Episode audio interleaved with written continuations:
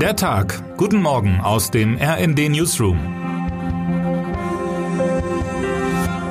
Es ist Sonntag, der 1. Januar. Ein frohes neues Jahr. Sind Sie auch so glücklich, dass 2022 endlich hinter Ihnen liegt? Das war zumindest der Tenor, wenn man in den vergangenen Tagen in unserem Newsroom auf Kolleginnen und Kollegen traf. Da wurde sich mit den Worten bis nächstes Jahr verabschiedet, gefolgt von einem Gut, dass 2022 endlich vorbei ist, auf ein besseres 2023. Diese Hoffnung auf Besserung, der Lichtblick im Dunkel, er spielt auch in den vielen Jahresrückblicken dieser Tage eine große Rolle. Ja, 2022 war dunkel, aber, und das scheint auch die gesellschaftliche Stimmung zu treffen. Wir kommen aus einem Krisenjahr, nein, aus drei Krisenjahren in Serie und wollen nicht recht einsehen, warum es so weitergehen sollte.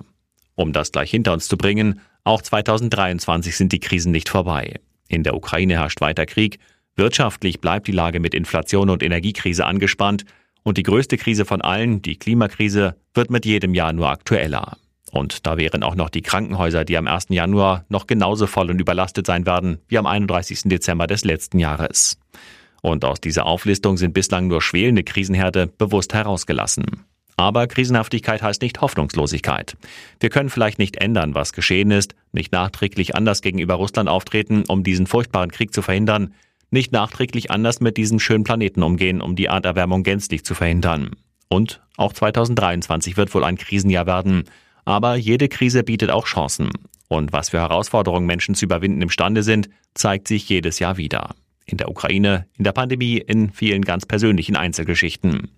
Es ist wie in privaten Krisen. Sie mögen bei Zeiten unüberwindbar erscheinen, sind es am Ende aber doch nicht. Mit vielen kleinen Schritten, mit einer neuen Entscheidung jeden Tag, Niemand zwingt uns, die Fehler der Vergangenheit zu wiederholen. Ja, die Herausforderungen werden groß, auch in 2023, also packen wir sie an, in vielen kleinen Schritten. In diesem Sinne wünsche ich Ihnen ganz persönlich einen guten Start ins neue Jahr. Termine des Tages. Mehrwegpflicht in Restaurants, Bürgergeld, keine Maskenpflicht im ÖPNV in mehreren Bundesländern.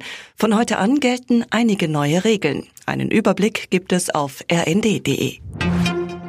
14 Uhr. Die Vierschanzentournee der Skispringer geht mit dem Neujahrsspringen in Garmisch-Partenkirchen weiter. Wer heute wichtig wird. Luis Inácio Lula da Silva von der Arbeiterpartei PT übernimmt zum dritten Mal das Präsidentenamt in Brasilien. Er steht vor der großen Herausforderung, das größte Land in Lateinamerika zu versöhnen. Lula hatte die Wahl knapp gegen den Rechtspopulisten Jair Bolsonaro gewonnen. Und damit wünschen wir Ihnen einen guten Start in den Tag. Text Paul Berten, am Mikrofon Mia Hehn und Sönke Röhling. Mit rnd.de, der Webseite des Redaktionsnetzwerks Deutschland, halten wir Sie durchgehend auf dem neuesten Stand. Alle Artikel aus diesem Newsletter finden Sie immer auf rnd.de slash der Tag.